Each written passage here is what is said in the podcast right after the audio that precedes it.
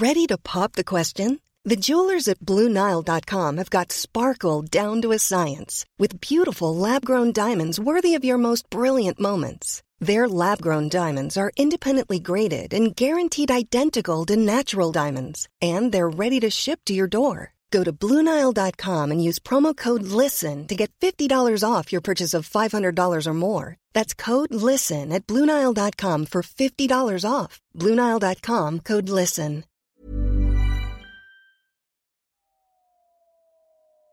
Déclic. Non masculin, moment qui détermine la compréhension d'une situation, une prise de conscience ou les deux. Salut, c'est Juliette et Sophie de 18h17 Productions et vous écoutez Le Déclic. Dans ce premier épisode de l'année 2022, d'ailleurs on vous souhaite une très bonne année 2022 avec un petit peu de retard, nous avons reçu Flavie. Flavie est cadre dirigeante dans une entreprise internationale. Il y a quelques années, elle a eu un déclic, celui de profiter de sa place de dirigeante dans différentes sociétés pour défendre ses convictions féministes et essayer de faire bouger les choses. Dans cet épisode, elle nous raconte son parcours et ses combats. Et aujourd'hui, dans cet épisode du déclic, dans ce premier épisode du déclic de l'année 2022, parce que oui, euh, on avait un petit peu euh, mis de côté le projet, mais on ne vous a pas oublié et on n'oublie pas de recommencer, euh, j'ai le plaisir de recevoir Flavie. Bonjour Flavie. Bonjour Juliette, ravie d'être avec vous. Bah, merci à toi d'être avec nous. Ça nous fait très plaisir que tu sois le premier épisode du déclic de 2022. on te souhaite la bienvenue avec Sophie. Merci beaucoup, super. Il y a mon chat qui vient de passer. Euh, j'espère qu'elle s'invitera pas trop sur le podcast. T'inquiète, les, auditeurs du déclic ont l'habitude parce que Sophie et moi avons des chats qui sont assez, assez envahissants. Euh, donc il y a sur Franchement, au moins un épisode sur deux, il y a mon chat qui crie dedans. Euh, parce qu'elle a, a le don de se réveiller de ses, nombreuses siestes à chaque fois que j'enregistre un podcast. Euh, donc euh, t'inquiète pas, nous on est, on est des, des cat lovers ici. Alors, du coup, Flavie, dans notre podcast, on a l'habitude en fait de demander à nos invités de se présenter un petit peu en début d'épisode. Donc, Flavie, est-ce que tu peux nous dire qui tu es et ce que tu fais dans la vie? Avec plaisir. C'est jamais une question facile d'ailleurs. On ne sait pas trop par quelle boule prendre. Vrai. Mais euh, voilà, donc bah, je suis Flavie, j'ai 37 ans. C'est récent, du coup, je, viens, je viens de prendre une année de plus. Ah, bon anniversaire Merci. Euh, donc, je suis, euh, j'ai une carrière assez tradie dans le sens où bah, j'ai travaillé dans des grands groupes corporate et je suis donc directrice commerciale, membre de mhm. comité de direction. Euh, et puis euh, dans la vie, alors moi je suis quelqu'un, j'ai besoin, je suis un peu foisonnant, j'ai toujours besoin de, de, faire plein de choses. Donc j'ai plusieurs side projects, dont un euh, qui ressemble un petit peu au déclic puisque j'ai créé un podcast business qui s'appelle mhm. Le Board. Euh, on vous invite à aller écouter, du coup. Hein. on remettra toutes les informations. Excuse-moi, je t'ai coupé. on mettra toutes les informations en barre de commentaires pour ceux qui sont intéressés par le, podcast de Flavie. Bah, merci beaucoup. Et tu vois, ça reflète aussi mon besoin d'être euh, entourée. Moi, je suis quelqu'un d'assez sociable et euh, j'aime bien dans ma carrière ou dans ma vie pro, perso, euh, avoir plein de gens qui m'aident, qui me conseillent euh, pour networker, pour se rencontrer. Et quand est venu le confinement et que je pouvais pas aller déjeuner à droite à gauche pour rencontrer des gens, bah, ça m'a beaucoup manqué. Donc c'est ce qui m'a, c'est ce qui m'a poussé à, enregistrer des interviews. Euh, donc voilà, je m'épanouis beaucoup aussi là-dedans. Et puis sinon, je suis jeune mère de famille. Euh, j'ai deux enfants, deux ans et demi et, cinq mois. Donc euh, j'avoue, ah ça, ça m'occupe aussi pas mal. C'est un autre side project euh, intéressant. Surtout qu'ils sont tout petits petits. Bah dis donc, ça, ça fait une vie sacrément remplie. Juste pour les personnes qui ne, qui ne connaîtraient pas, est-ce que tu peux nous parler rapidement de ce, de ce qu'aborde ton podcast Le Board, s'il te plaît? Ouais, super. Bah écoute, euh, moi je suis quelqu'un euh, d'assez curieux dans, dans, ma carrière et le business au sens large. J'aime bien, tu vois, euh, comprendre les choses dans tous les domaines, que ce soit le marketing, la vente, les finances, etc. Donc le board, c'est un peu cet état d'esprit. C'est en gros, je me suis dit, on n'a pas tous la chance d'avoir un super comité de direction ou des advisory board, tu vois, euh, avec des gens qui mhm. peuvent te conseiller et tout. Et pourtant, c'est dommage parce que je crois que l'entourage dans, dans, dans, le métier, dans la carrière, ça fait beaucoup. Ça nous aide à prendre des décisions. Des fois, moi, dans ma vie euh, business, je me suis retrouvée vachement seule en me disant, mais qu'est-ce que je fais à ce moment-là?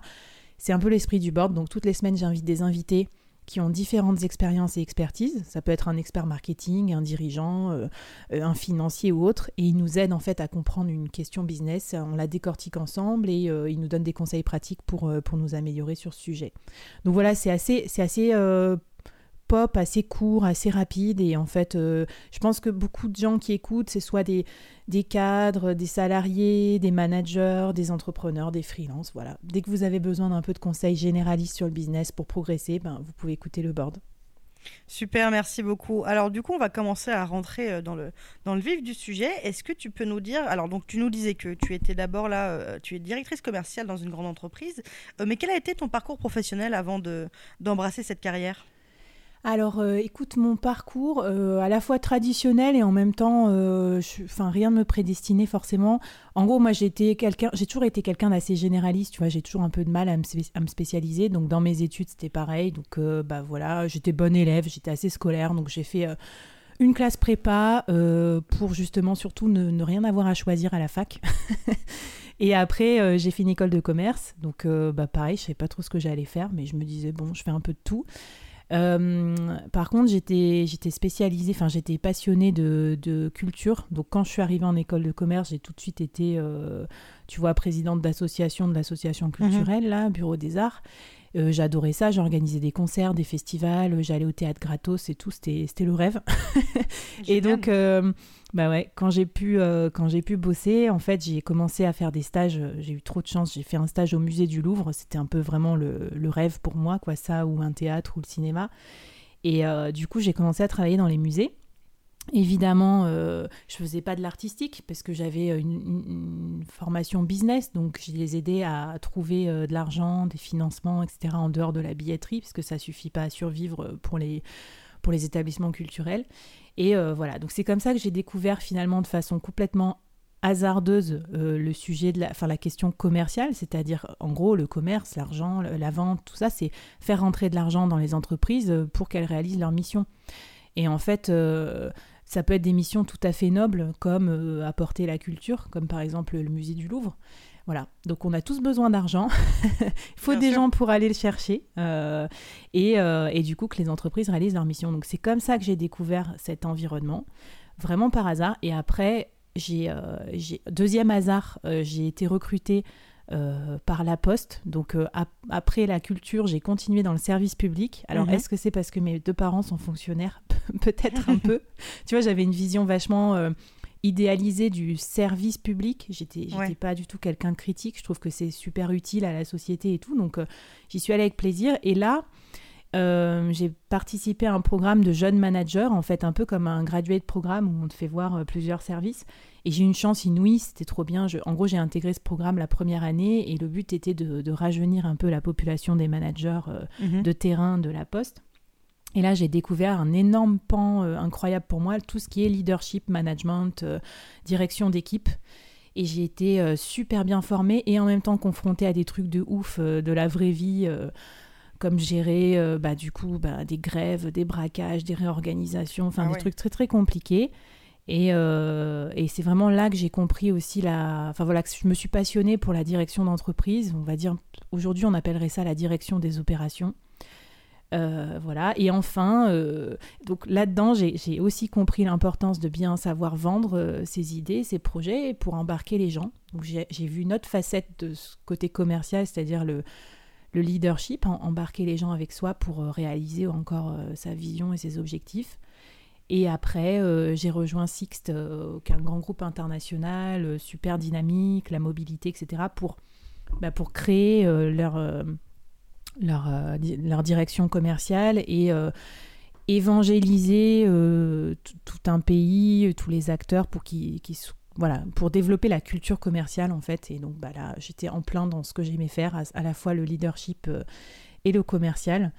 Et, et du coup, ça m'a donné encore une autre, une autre vision du métier avec là voilà, un management plus transversal, euh, devoir embarquer tout le monde, devoir créer un, univers dans lequel les gens se sentent bien pour travailler, tout. Enfin, c'était, c'était super passionnant aussi.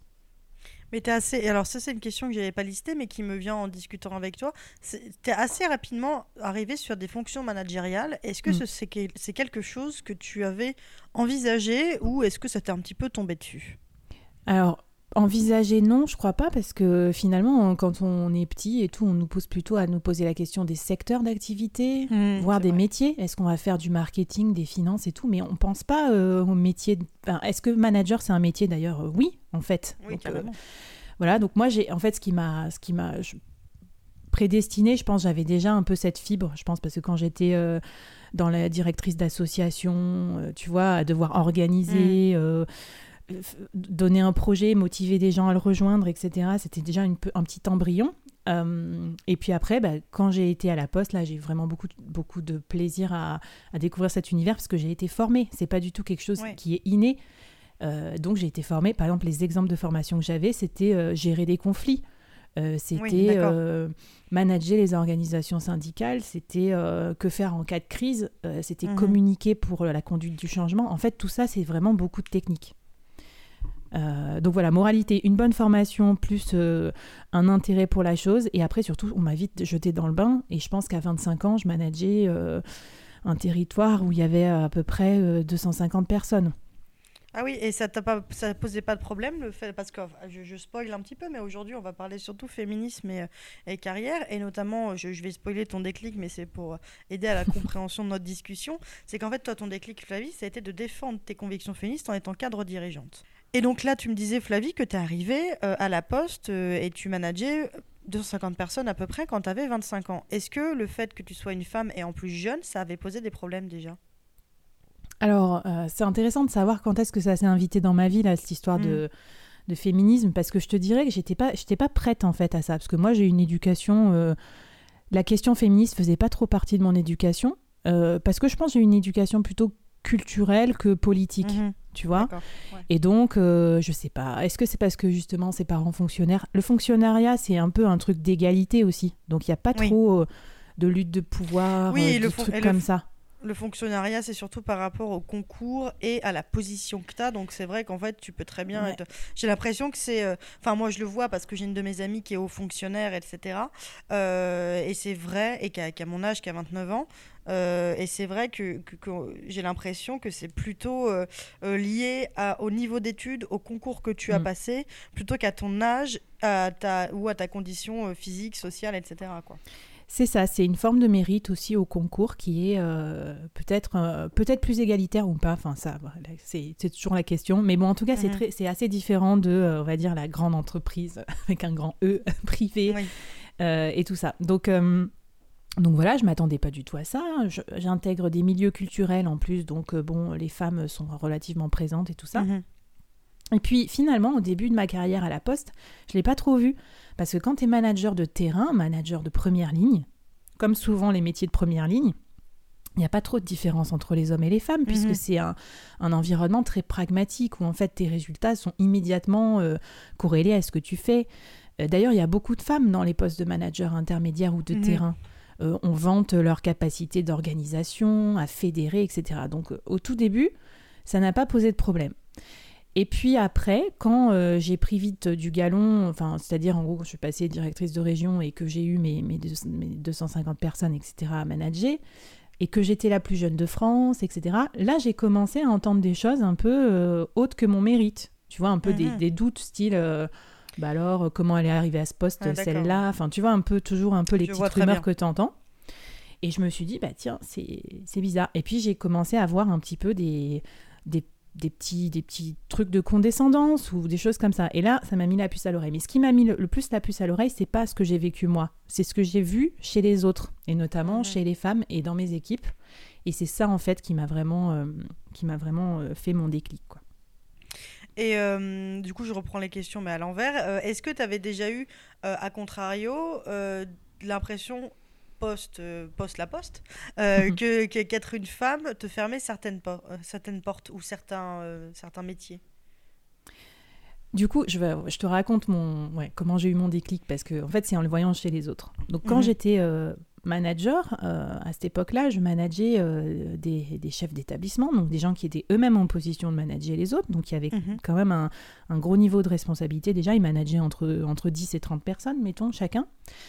Et euh, à chaque fois qu'arrivait le round des entretiens annuels d'évaluation, euh, un peu classique de l'entreprise, ce, moment où tu demandes généralement une, une augmentation, Bien sûr. bah, quasiment 100% des, euh, des mecs de mon équipe me, me disaient bah, Coucou Flavie, c'est bientôt les augmentations, j'aimerais bien avoir X%, tu penses à moi s'il te plaît, etc. Enfin, tu vois, gentiment, Mhm. poliment, mais ils demandaient. Et 0% de la gente féminine, 0% sur une échelle de 3 ou 4 ans, me demandait un chiffre ou une augmentation. Hmm. Donc je me suis dit, mais attends, qu'est-ce qui se passe? C'est- bizarre. Alors après, c'était pas 100% des mecs non plus. D'ailleurs, j'ai rien contre ceux qui demandent des augmentations, je trouve ça normal. Mais voilà, en plus, après, il y avait des, des critères. Donc plus les gens étaient jeunes, euh, plus ils étaient issus de la diversité, etc., moins ils demandaient. Donc moi, je me suis dit, attends, c'est quand même un problème. Déjà, c'est des gens qui sont sous-cotés au niveau euh, argent parce qu'ils n'ont pas demandé assez en Mhm. arrivant. Et puis, tu sais, c'est un peu un effet, euh, un effet boule de neige. C'est que plus tu es payé, plus tu as confiance. Du coup, plus de- tu demandes d'augmentation et plus on t'en donne parce que tu as de l'autorité. Donc en voyant ça, je me suis dit oh là là, il y a un truc, il y a un truc euh, pas bien. J'espère que moi je fais pas ça. Euh, et comment je pourrais faire pour euh, aider ces femmes qui sont vachement méritantes. Enfin, tu vois, c'était indépendant de leur niveau de compétence, quoi, à progresser. Et en parallèle, un, un de mes collègues, un de mes collaborateurs de l'époque m'a fait découvrir le féminisme. Comme quoi, c'est marrant. hein, ça peut être aussi euh, le fait de d'hommes. Et euh, moi, je trouve que c'est pas un combat euh, des hommes contre les femmes. euh, au contraire Pas du tout, non. puisque bah, quand je repense à cette personne, on, on rigole bien, mais tu vois, on est, on est d'accord que des femmes empowerées, c'est c'est c'est le top, quoi. C'est-à-dire que bah, voilà, sûr. c'est des femmes euh, qui se font plaisir dans la vie, intelligentes, indépendantes et tout. Enfin, c'est le top pour tout le monde, y compris pour les hommes. Bon, bref, donc il me fait découvrir un peu les écrivains, euh, le féminisme et tout. Et à l'époque, c'est le moment où Sheryl Sandberg avait sorti son livre euh, Lean In. Donc, euh, prendre sa place à table, je crois que ça a été traduit comme ça en français. Et en gros, c'était pour moi un peu la révélation, parce que quand j'ai lu le truc, je me suis dit, non mais ça c'est le petit manuel de kit de survie pour les femmes en environnement hostile, corporate, pour pas se faire avoir, quoi. Et du coup, c'était, c'est que des conseils ultra pratiques. Par exemple, quand tu rentres dans une salle, ne pas t'installer euh, tout au fond, ne pas raser les murs, se mettre au milieu de la table du comité de direction, ne pas commencer tout de suite à servir le café alors que tes collègues masculins sont en train de parler business et sont tous assis. Enfin, c'est plein de petits trucs simples et en même temps euh, qu'on fait pas. euh, pour pas se minimiser, euh, pour voilà, pour avoir sa vraie place de collaboratrice euh, normale en entreprise, quoi. Et quand j'ai lu ça, je me suis dit ok. Et du coup, à partir de là, je l'ai offert à toutes les filles de mon équipe. Et puis, euh, puis voilà, je pense que, je sais pas, naturellement, ça s'est, ça s'est mis dans nos conversations parce que je pense que quand tu es un manager, euh, ben, tu, dois, tu dois bien considérer euh, les hommes et les femmes de ton équipe et du, du coup, tu dois être bien considéré toi aussi. Mais oui, mais effectivement, en plus, c'est vrai que tu as raison là-dessus, c'est que euh, quand on parle du- de l'inégalité salariale euh, homme-femme, il y a non seulement évidemment un espèce de boys club qui fait que les meufs ont un petit peu moins d'accès à, à ces postes de pouvoir, mais il y a aussi le fait que comme les femmes, nous sommes élevées pour être discrètes, pas faire de vagues, Mm. euh, l'ambition, c'est pas très bien quand t'es une meuf parce que bon, tu sais, tu vas faire des enfants à un moment, donc pourquoi faire carrière, etc., etc. Tous ces biais, en fait, euh, poussent au fait qu'il y a beaucoup, beaucoup de nanas qui n'osent pas demander d'augmentation ou qui pensent, ou quand euh, elles vont euh, avoir un nouveau job, se basent sur le Mhm. salaire minimum et le salaire moyen et vont pas essayer d'aller chercher autre chose, quoi. Et donc, euh, mais t'as raison. Et, et tu vois, moi, j'ai compris à ce moment-là que le féminisme est un humanisme, c'est-à-dire que bah, Mhm. quand tu te bats pour que les droits des femmes soient respectés, tu te bats aussi pour le droit des hommes, des minorités, de tout le monde en fait, et qu'en fait tout le monde devrait demander une augmentation, c'est c'est ok. Donc euh, quand tu es manager, tu peux aussi coacher les gens dans ton équipe pour qu'ils se sentent plus à l'aise et tout. Ça fait partie de leur leadership, je pense. Tu vois, un manager qui a un problème d'argent, à mon avis, c'est un problème aussi pour toute son équipe. Oui, c'est clair. Euh, voilà. Et après, pour en revenir à ta question sur euh, est-ce qu'on se sent euh, écarté parce qu'on est une femme de certains trucs. Donc, je te disais, sur le terrain, ça se passait bien. Et puis après, au moment de, de discussion pour rejoindre des plus hautes instances au niveau siège, là, j'ai senti un premier plafond de verre, tu vois, puisqu'en gros, les Mhm. postes principaux qu'on me proposait, c'était un poste que à la fois j'adore et je déteste, de conseiller technique. Des, tu sais, les fameux conseillers de l'ombre dans les grandes entreprises. En fait, évidemment qu'intellectuellement, c'est passionnant parce que tu es le bras droit d'un dirigeant euh, de top, top, top niveau. Mais en fait, sur le papier, c'est horrible. C'est souvent des postes qui sont d'ailleurs euh, occupés par des jeunes femmes. euh, qui créent les idées, qui trouvent les, euh, les concepts, qui écrivent les discours, etc. Pour ensuite que ce soit, euh, je vais faire un gros cliché, hein, un homme de 60 ans qui aille prendre la lumière et s'attribuer les crédits. C'est comme, comme dans la politique, hein. il y a beaucoup, beaucoup de, de, de personnes, euh, tous les assistants parlementaires, etc. Ce sont beaucoup de femmes, en fait, Mm, et tout, qui, qui élaborent toute la stratégie dans l'ombre et qui, finalement, qui est ce qui récolte les, les gains de tout ça, bah, ce sont pas absolument pas elles. Et c'est, encore une fois, ça, ça va avec un petit peu ce joug qu'on a en tant que femme de se dire, en fait, bah, euh, non, la représentativité, c'est pas toi. euh, toi, Mm. plutôt, tu dois toujours être discrète, etc. Et puis, Mm. et puis, au fur et à mesure, ça t'apprend, toi, en tant que meuf, de dire, ah non, non, non, moi, j'aime pas du tout être sur le devant de la scène. Il y a beaucoup de Mm. biais en fait par lesquels on est élevé, comme euh, il y a- les mecs sont élevés par des biais qui peuvent absolument tout faire, et même des mecs extrêmement médiocres vont prendre la parole, alors que bon, il y a des femmes clair. dix, mois- dix fois plus inspirantes qui pourraient euh, être à sa place. Moi, connaissant, ayant conscience de la cause féministe, on va dire à ce moment-là, pour les autres, je me suis sentie beaucoup plus à l'aise pour négocier pour moi. Parce que tu vois, je le faisais plus pour moi, égoïstement. Je le faisais pour que euh, ça n'arrive pas à d'autres femmes. Pour que tout le monde ait sa place au travail, tout le monde soit bien payé, etc. Donc c'était un peu un, combat à ce moment-là que je menais pour, euh, pour l'ensemble de la gente féminine. Et du coup, je me suis sentie autorisée à demander euh, l'accès à de meilleurs postes, à de meilleures euh, rémunérations. Et donc dans mes discussions et échanges à ce propos, à ce moment-là arrive une question à laquelle je m'attendais pas du tout, qui a été en entretien. Est-ce que vous avez tout le temps autant confiance en vous? Et alors là, je me suis dit... euh, Ah mais c'est l'horreur. Enfin, je me suis dit mais que comment on peut me poser une question comme ça? Pourquoi? Enfin, tu vois, ça m'a Est-ce qu'on poserait ça à un mec quoi? Sans doute pas, et ça m'a déstabilisée. Et puis en plus, l'entretien, euh, tu vois, c'est le moment où justement tu te vends. euh, et en plus, je me vendais pas sur des trucs bidons, tu vois. Je, je veux dire, j'avais vraiment fait des trucs avec toutes mes équipes euh, difficiles pour gérer, euh, je sais pas, les incivilités, les braquages. J'étais dans des quartiers populaires, tout en ayant des résultats, tout en prenant soin de la santé mentale des gens et tout. Enfin, c'était quand même des sujets euh, un peu durs. Et là, je me suis dit, non, mais c'est bon. Enfin, pour moi, c'est là que je me suis dit, en gros, ils sont pas prêts à avoir une femme qui a euh, les qualités managériales en question. Enfin, en gros, ils, ils voudraient quelqu'un peut-être de plus passif ou de plus discret ou je ne sais pas quoi. Là, je me suis, voilà, c'était un peu l'expression du plafond de verre euh, dans toute sa splendeur. Euh, et c'est à ce moment-là que, bah, du coup, j'ai décidé de changer de- d'entreprise puisque j'avais euh, j'avais d'autres possibilités.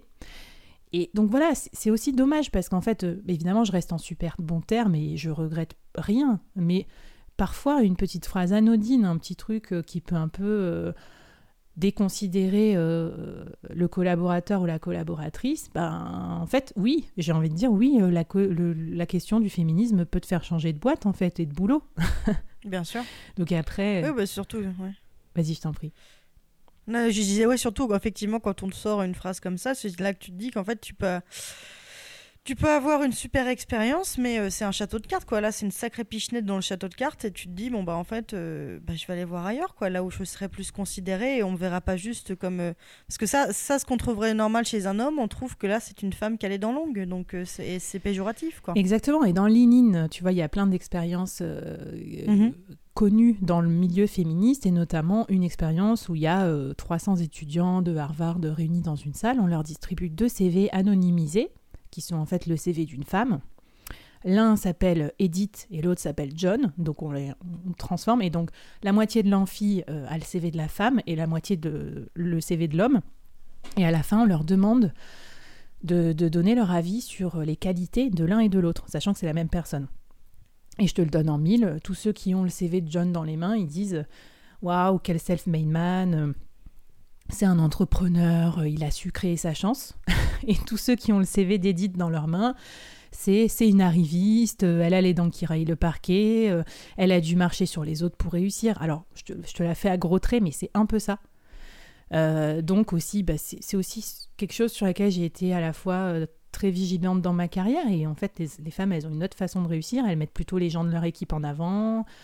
Elles font attention à pas trop tirer la couverture à elles, etc. Pour ne pas euh, subir le backlash de tout ça. Et quand tu commences à sortir du bois et que tu commences à avoir euh, ton podcast, ton avis, euh, t'exprimer sur les réseaux sociaux, bah, tu, retrouves cette caisse de résonance puissance 1000. Et du coup, après, on, se- on se plaint que les femmes prennent pas la parole, mais c'est parce qu'aussi elles sont quand même un peu plus sévèrement critiquées.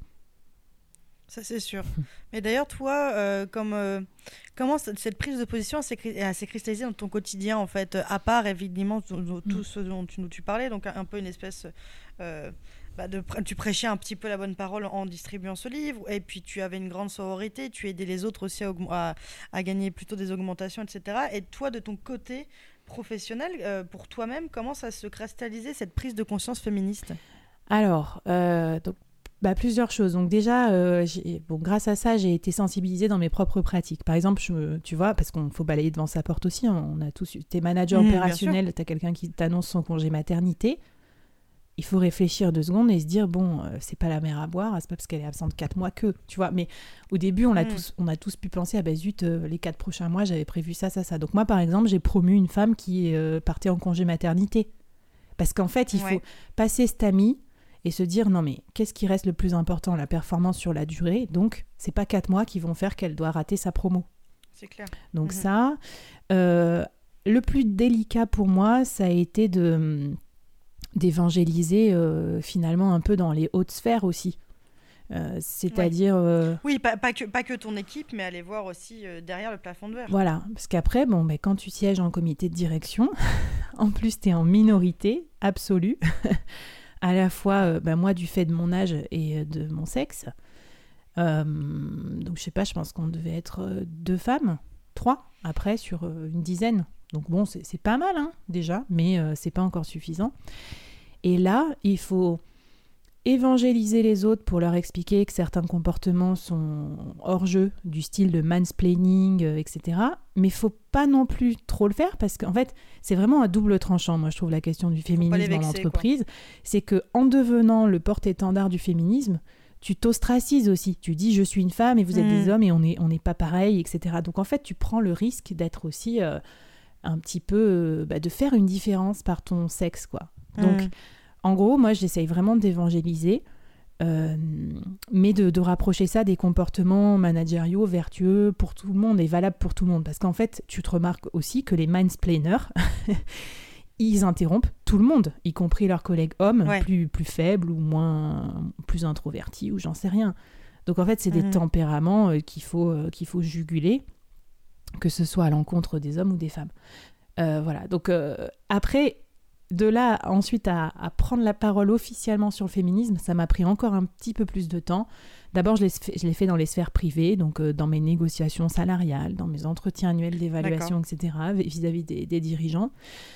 Ensuite, vis-à-vis des équipes. Et puis après, dans les sphères publiques, c'était euh, par exemple LinkedIn, euh, ça a été par exemple commencer à, à utiliser l'écriture inclusive par petites touches prendre position sur tel ou tel euh, débat de société.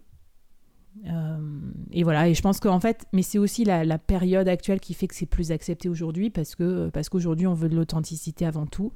On va suivre des leaders euh, qui nous inspirent confiance. Donc je me suis rendu compte aussi que ben voilà, ça pouvait être aussi une façon d'être un, d'être un rôle modèle parmi d'autres, parce qu'on manque aussi de représentation. Et moi, l'époque managériale dans laquelle j'ai été éduquée ou biberonnée quand j'étais jeune, c'était des femmes qui réussissaient avec les codes des hommes. Donc c'était pas mieux. c'est-à-dire qu'il n'y avait pas du tout de sororité. C'était le principe de reine des abeilles, c'est-à-dire il y a une femme, elle doit éteindre les autres euh, pour survivre euh, avec sa ruche, tu vois. Et, c'est le, les fameuses phrases Moi, je ne suis pas comme toutes les femmes, euh, machin, euh, tu vois. Exactement. Ou, euh, voilà, je, ne supporte pas la compagnie féminine parce que les femmes font trop de drama, etc. voilà, et en fait, ces petites phrases de distanciation, elles font du mal aussi à la cause féministe. Et, là, je trouve que ça, ça, va mieux en termes de sororité. C'est pas encore complètement ça. Mais il faut que les femmes comprennent que c'est pas elles les, leurs premières ennemies, tu vois, ou leurs premières rivales. Et d'ailleurs, toi, comment, parce que là on théorisait pas mal, mais comment toi, tu l'as, le comité de direction et ta direction l'ont pris euh, quand ils ont remarqué euh, ta prise de position beaucoup plus euh, forte sur le féminisme? Bah, En fait, ils m'ont rien dit. non, mais je pense que, tu vois, les gens, tu... même si tu te prononces pas, tu, tu sais ce qu'ils pensent tu vois, politiquement et tout ça. Enfin, on, sait. Ça, ça, transpire un petit peu de nous. Ça, on est assez, ça transpire un peu. On est plus transparent qu'on le voudrait.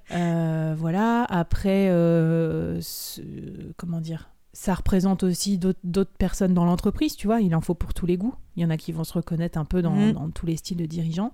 Et après, c'est plus généralement, c'est la, la, question que je pense qui va pas mal euh, secouer, euh, un peu en retard des startups, mais les grands groupes maintenant, c'est quelle est la capacité d'une personne à s'exprimer en son nom propre et non pas en le nom de sa fonction ou de sa société sur LinkedIn par exemple. Est-ce qu'en gros, ma parole, elle m'appartient ou est-ce qu'elle appartient à ma société? Et euh, évidemment que ma parole, elle m'appartient, mais je suis aussi euh, récipiendaire de voilà de la vision, de la stratégie et tout. Donc c'est super délicat et euh, il y a encore très très peu de salariés qui s'expriment sur LinkedIn. Moi j'ai finalement j'ai fait un choix un peu radical, c'est-à-dire qu'en gros j'ai au début j'ai séparé ma carrière de mon side project, le board, le podcast, et je me suis euh, exprimée sur mes réseaux sociaux que en ma qualité de podcasteuse dans un premier temps. D'accord. J'ai fait un peu. Et pas en ta qualité de dirigeante. J'ai fait un peu de church and state, tu vois, j'ai séparé. Et puis en fait, après, très naturellement, euh, ça s'est réuni parce que je suis la même personne quand j'interviewe quelqu'un bah euh, que dans ma vie pro. Et en plus, le podcast m'aide énormément dans ma vie pro parce que c'est ce qui me fait rencontrer des gens, c'est ce qui me donne de la crédibilité, c'est ce qui fait que j'arrive bien à m'exprimer, etc. Donc euh, ça n'avait aucun intérêt. Et même, je vais te dire, quand j'ai publié mes premiers épisodes de podcast, j'ai reçu des messages de collaborateurs internes avec qui on n'était pas spécialement proches et qui m'ont dit ah c'est génial ce que tu fais, je savais pas que tu faisais ça, etc. Donc en fait ça m'a même euh, rapproché. Euh, voilà, donc euh, bah, je sais pas si j'ai des conseils là-dessus, mais finalement, moi, je, j'avais un peu suivi l'optique de plutôt demander pardon que demander la permission. Donc j'ai cliqué sur euh, publier et tout. Alors après, attends, je faisais pas un truc, euh, c'était pas féminin, hein. moi c'était un podcast business et tout, donc tu vois, ça allait. oui, et puis voilà, tu, tu, tu restes dans le, mais c'est vrai que c'est ce que j'allais dire, c'est qu'en fait, en même temps, ça aurait été compliqué au fur et à mesure de t'exprimer là-dessus, euh, alors que tu es sur un podcast business. Tu vois, si tu serais sur un podcast sur la pâtisserie, là, tu serais deux Flavie différentes. Là, effectivement, tu es quand même sur. Euh, les, deux se nourrissent. Voilà, peut-être. Et en tout cas, aussi, après, chacun son féminisme. Moi, j'ai un féminisme euh, peut-être un peu corporate, hein, peut-être ça se trouve, quelqu'un pourrait me critiquer. Moi, je pense qu'on peut. C'est bien de changer les choses quand on en fait partie aussi. Donc, j'ai pas envie que les mhm. mecs qui siègent avec moi, mes collègues au comité de direction se disent ah ces affreuses féministes, euh, on peut pas les avoir avec nous. Donc tu vois, au final, la plupart de mes interactions elles sont essentiellement centrées sur le business et à, et à montrer mhm. aussi que euh, j'ai toute euh, j'ai la même crédibilité ou j'ai toute ma légitimité à apporter au débat en fait. Et du coup ça c'est la meilleure façon aussi d'agir de, l'intérieur, c'est presque d'en faire une non-question. Donc une fois que tu as corrigé les comportements déviants, faire en sorte qu'il euh, y ait autant de femmes euh, dans ces instances, euh, que ça paraisse normal, qu'on se pose même plus la question. Je prends mon exemple. Moi, je suis directrice commerciale. Je mets souvent le client au cœur de mes réflexions. Et je leur dis, tu vois, je leur dis, un jour, l'écriture inclusive, c'est un gros sujet de débat, mais j'écoutais un podcast euh, super intéressant, je crois que c'est de Laëlia Véron, là, sur, euh, faudrait que je remette dans les, dans, les liens, mais sur l'écriture inclusive, qui explique que c'est pas que le E, le point médian, il y a plein de façons d'écrire de façon inclusive euh, en entreprise, plus inclusive en tout cas que, ça, et donc il y a une gradation, et un, un jour où j'ai écrit un post là-dessus, j'ai pas dit, moi Flavie, je veux écrire en écriture inclusive, j'ai posé la question, en tant qu'entreprise, comment vous parlez à euh, vos clientes ou à vos collaboratrices. Est-ce que vous pensez que pour elles, c'est ou pour eux, parce que enfin c'est oui elles, euh, est-ce que c'est important l'écriture inclusive? Et en fait, quand tu bascules sous le prisme du client, bah, tu peux te rendre compte qu'en fait, bah oui, c'est important d'être représenté, de se sentir représenté et tout ça. Donc euh, voilà, moi c'est ma petite, c'est mon petit trick, c'est de changer le, point de vue. Et, souvent, bah, c'est par exemple tu vois, sur la question de la maternité aussi, c'est pareil. C'est on se plaint, euh, j'en sais rien, on se plaint euh, de ne pas arriver à recruter, etc. Bah, mets-toi dans la, dans la position des, des candidates qui ont euh, des enfants en bas âge. Qu'est-ce qu'elles en pensent de ton offre d'emploi, comment elle est écrite, des horaires, etc. en fait, c'est du gagnant-gagnant si tu arrives à, les rallier à ta cause. quoi. Mmh Et d'ailleurs, est-ce que tu as vu certaines de tes prises de position porter leurs fruits dans ton entreprise ou dans tes entreprises? euh, alors c'est délicat, je sais pas trop. Euh, je trouve que quand même ça bouge pas très très vite. Hum, Mhm. On est beaucoup sur euh, la journée de la femme et euh, on a 51% de femmes en entreprise. Non mais and so what? Ouais. Mais vous rigolez ou quoi? Enfin c'est pas du tout ça. Moi, en- moi quand je vois ces chiffres, je regarde le comité de direction, le comité exécutif. C'est ce que j'allais dire. Et voilà, c'est ça qui me donne la que- réflexion de, du niveau d'engagement sur la parité d'une entreprise. C'est ce que j'allais dire, on me dit 50% de femmes, alors d'accord, mais si c'est 50% de femmes, c'est les, secrétaires et le reste, je, grossis le trait euh, et- volontairement. Mais si on, on dit qu'il y a 50% de femmes dans l'entreprise, mais qu'on voit que les femmes n'occupent que les postes de secrétaire ou d'archivistes, Mm. etc., et que tous les postes de cadre et de dirigeants sont réservés aux hommes, c'est mignon, mais euh, c'est encore une fois, les stats, on leur fait dire un peu ce qu'on veut, quoi. Donc voilà exactement. Et euh, enfin la journée de la femme, voilà, c'est pareil. c'est en gros, c'est les- les- les- tous les trucs qu'on va voir en ce moment, c'est le purple washing, c'est-à-dire euh, Mhm. comment on, on- on emploie la cause féministe pour faire un peu de maquillage, d'habillage, Ouais. mais qu'on fait pas euh, du truc vraiment dans, dans- dans le fond. Donc voilà, moi je préconiserais qu'il y ait quand même des actions plus fortes. Moi, j'aime bien les aborder euh, du point de vue des managers, c'est-à-dire de dire à tous les managers euh, qui nous écoutent ou qui sont en position de management, qu'est-ce que vous faites pour mettre les femmes en position de responsabilité, pour les former sur des hard skills aussi ou des skills euh, peut-être plus Mhm. techniques. Par exemple, en ce moment, il y a beaucoup de femmes qui font de, la data science et tout ça, des formations. Ouais, ou de l'UX, etc. Voilà, mais ouais. ça c'est bien. Euh, mais vraiment, faut y aller. Et donc, pour revenir à une de tes questions du début, est-ce que tu penses qu'il y a des fonctions qui sont réservées à des hommes? Encore oui, malheureusement. Et souvent, ce sont les fonctions régaliennes. Donc, quand même, quand il y a des hommes dans un comité de direction, c'est souvent le DAF, euh, le directeur des opérations, le DG. Enfin, tu vois, des postes super importants, euh, traditionnels. Et donc, je pense qu'il faut qu'il y ait euh, plus de femmes qui soient mises dans ces positions de postes durs, entre guillemets. Non, ou bien, euh, ou bien qu'on arrête de considérer euh, certaines matières comme molles, comme soft. Tu vois, par exemple, le marketing et la com, je suis désolée, hein, mais aujourd'hui, c'est pas un soft, c'est pas un must, un nice to have, c'est genre dur. Il y a de la data, il y a des métriques, il y a plein d'intermédiaires à gérer, de stakeholders, c'est l'ère de la communication 360. Mais arrêtez de cantonner ça à un truc de Mad Men, quoi, tu vois.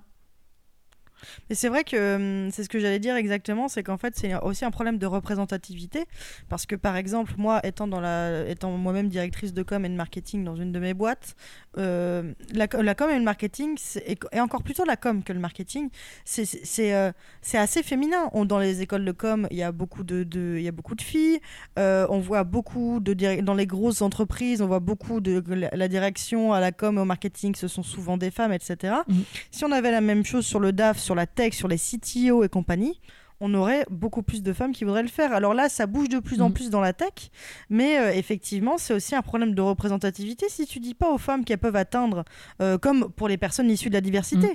si tu dis pas aux femmes qu'elles peuvent atteindre ces fonctions-là, comment veux-tu que petite fille, on se dise tiens, moi aussi j'aimerais faire ça? Alors, tu me, tu me tends plusieurs euh, perches là que je vais me permettre de saisir, Ouais. parce que je rebondis Bien sur sûr. ce que tu disais. Alors, Avec plaisir. ça bouge trop lentement en entreprise. Néanmoins, quand j'ai pris la parole par petits pas feutrés, parce que c'est un peu ma façon de faire, j'ai quand même eu des retours intéressants. Par exemple, un de mes anciens collaborateurs qui me disait Au début, j'ai vu tes trucs féministes, mais j'étais pas du tout convaincue parce que j'ai toujours trouvé que toi, dans ta carrière, euh, euh, enfin, ça allait quoi.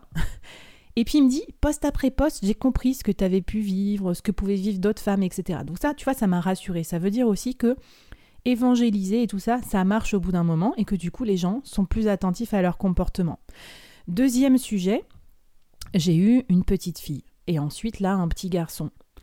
Et là, je trouve que aborder aussi sous l'angle de comment vous voulez que votre fille soit éduquée, bah, c'est intéressant parce qu'on voit, on voit bien dans les biais de genre euh, que euh, on dit tout le temps aux petits garçons euh, vas-y, sois courageux, lance-toi, etc. Et qu'on dit tout le temps aux petites filles fais attention, fais attention. Et qu'en fait on a un rapport à l'échec qui est, qui est terrorisant quoi pour les petites filles en gros.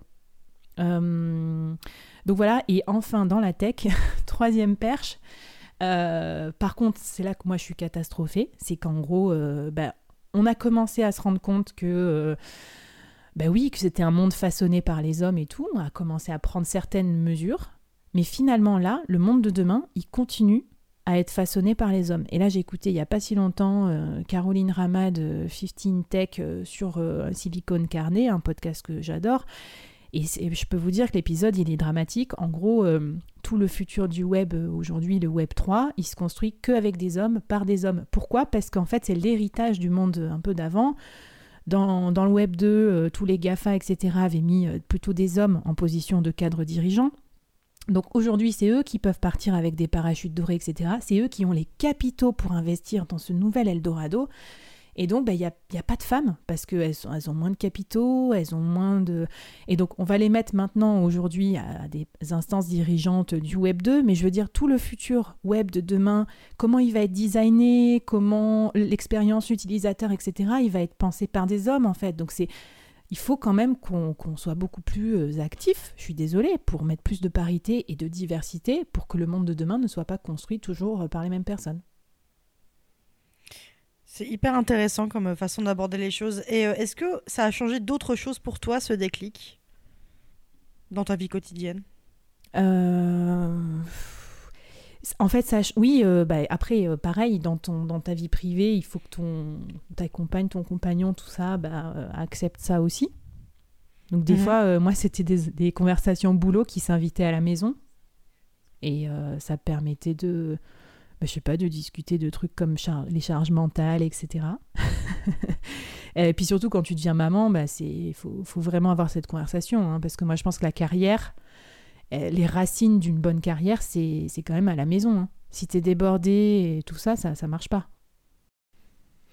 Voilà, et moi, euh, ça, c'était intéressant parce que j'étais pas quelqu'un d'un naturel très, euh, on va dire, maternel, etc. Et en même temps, j'ai eu des enfants et j'apprécie. Et donc, je veux à la fois que ça ait pas trop d'impact dans ma carrière, mais en même temps, ça en a aussi. Donc, tu vois, je, j'essaye de naviguer dans, dans tout ça. Donc, après, ce que ça a changé vraiment, c'est que j'essaye de faire beaucoup plus de sororité, ça c'est clair. Euh, j'ai et puis surtout dans ma carrière j'ai essayé de travailler des attributs finalement assez masculins euh, pour pas que ça me, ça me pénalise. Et euh, par exemple, des choses comme le networking, avoir beaucoup de réseaux et tout, c'était quand même un attribut assez masculin avec des boys clubs, comme tu dis. Bah maintenant, je pense que c'est pour moi un point fort. Euh, mais donc moi j'encourage aussi les femmes voilà à aller se mettre alors pour certaines ça va être apprendre à coder tu vois pour moi ça a été aussi l'expression orale savoir parler sans avoir une voix assurée euh, devant 1000 personnes, en public, etc. Donc ça se travaille, c'est la bonne nouvelle. Euh, mais moi, j'y mets un point d'honneur aussi, justement, pour pas pas me faire mettre sur la touche euh, par rapport à, ces qualités-là. Et comment tu te sens maintenant dans tes convictions, ta vie professionnelle, ta vie perso, par rapport à tout ça? Je me sens pas au bout du, chemin encore, tu vois. Je pense qu'il faut. Euh, mais bon, voilà, moi, ce que j'ai fait qui m'a fait le plus peur cette année, c'était de prendre la parole sur LinkedIn. Ça paraît complètement anodin. Et vraiment, Dieu sait que je c'est pas très politique. Hein. J'écris surtout des trucs business et tout. Mais quand même, j'avais peur. J'avais peur d'être exposée, que les gens me disent c'est n'importe quoi ce que tu écris. Ce côté syndrome de la bonne élève. Donc je dirais qu'en ce moment, je je déconstruis un peu ce, truc de la bonne élève qui m'a pourtant aidé en début de carrière parce que j'étais euh, j'étais un peu le l'enfant modèle, tu vois, de l'entreprise, bien aligné, s'exprimant bien, ta, ta, ta, ta. Mais au bout d'un moment, ben, ça te pénalise parce que du coup, t'es pas assez euh, clivant, euh, t'es pas assez drôle. Euh, tu vois, on te reproche en fait les mêmes trucs qui t'ont qui aidé à être porté au nu. donc voilà, à chaque stade de, de maturation professionnelle, ces, ces, moments clés. Et moi, je pense que je suis dans le moment où je dois, voilà, je dois travailler aussi ce, ce côté un peu plus, un peu plus clivant, un peu plus affirmé. Euh, voilà, et je pense que ça va bien aussi avec l'époque, avec les entreprises. Et donc, et tu vois, tu as encore, as encore des moments où. Euh, euh, voilà, le, moi je suis dans des milieux pas mal masculins, et notamment la direction commerciale, où après tu es dans des deals avec des gros comptes, où en fait les décideurs c'est des hommes qui ont un certain âge, donc euh, même avec eux, il faut les, faut les travailler au corps. Et c'est difficile d'évangéliser son chef, mais évangéliser un client dont tu dépends pour signer un deal à plusieurs centaines de milliers d'euros, c'est encore plus dur, parce que tu n'as pas envie de trop le brusquer pour pas qu'il te signe. Mais en même temps, euh, tu peux pas travailler avec un mec euh, qui te respecte pas. Donc, pour te donner un jour, j'étais en dîner d'affaires et le client me dit Comment ça se fait que les femmes ont moins le sens de l'humour que les hommes? J'ai éduqué j'ai répondu par l'éducation. C'est une réponse parmi d'autres, mais je crois que c'était aussi, euh, après dans le commercial, tu es habitué à ça, à être, euh, à être désarçonné. Donc c'est aussi des fois les, clients, ils te posent des questions pour voir comment tu vas réagir. et comment tu vas t'en sortir et retomber sur tes pattes. Eh ben c'est hyper intéressant tout, tout, ça, Flavie. Je te remercie beaucoup. Euh, on va mettre euh, dans la barre d'information de cet épisode toutes les façons dont on peut te retrouver, que ce soit sur LinkedIn, sur ton podcast, etc. Est-ce que tu veux ajouter quelque chose pour cette fin de podcast ou est-ce que tu nous as tout dit? Et j'ajoute une dernière chose. Euh, tu vois, un des déclics aussi pour créer mon podcast, c'est que je trouvais qu'il y avait trop de. Enfin, trop d'hommes, j'ai rien contre eux, mais il y avait quasiment que des hommes interviewés dans les podcasts. Alors, je les podcasts que j'adore, hein, mais par exemple, Mathieu Stéphanie, Génération Do It Yourself, il a attendu un long moment avant de mettre un peu des femmes dans son line-up. Hein. Et au début, il les traitait pas euh, aussi bien que les hommes, tu vois. Enfin, c'était pas, c'était pas le même traitement médiatique. Donc, moi, j'ai voulu créer un podcast paritaire. Et à chaque fois que j'ai des invités, je cherche des femmes autant que des hommes, tu vois eh ben c'est un sacré effort parce qu'en fait les femmes elles te disent non mais je suis pas sûre euh, les mecs ils te disent tout de suite oui, je suis dispo euh, limite ils te contactent eux-mêmes pour passer dans ton podcast. Donc voilà plusieurs euh, réflexions pour vous messieurs mesdames ben essayez de de promouvoir aussi des, femmes dans ces rôles d'experts. Il y, a un, il y a un site internet qui s'appelle les expertes ou si vous avez besoin d'interviewer des gens pour la télé ou quoi vous pouvez consulter une base de données d'expertes qui se sont inscrites et puis euh, pour vous, mesdames, ben, prenez la parole aussi, euh, prenez-la de façon proactive parce que euh, ben, venez passer sur le board ou ailleurs. ou sur le déclic, mais je pense que c'est super important et c'est aussi comme ça que, bah, que voilà, on, montrera toute l'étendue des talents et puis qu'on va, qu'on va normaliser aussi ces relations. Eh ben, je te remercie beaucoup Flavie. Euh, on te retrouve dans ton podcast Le Board, je rappelle. Également sur LinkedIn, Flavie Prévost, que je vous invite à aller suivre. Euh, et puis, bah, merci beaucoup Flavie et à très bientôt. Merci, bye bye, à la prochaine. Au revoir Flavie. Merci d'avoir écouté le déclic de Flavie. Retrouvez-la sur LinkedIn et dans son podcast Le Board, toutes les informations sont en barre d'infos. Cet épisode vous a plu? Mettez-nous 5 étoiles et un gentil commentaire sur votre application de podcast préférée. Suivez-nous également sur les réseaux sociaux, at 18h17 Productions. On se retrouve très vite pour un nouvel épisode spécial Saint-Valentin.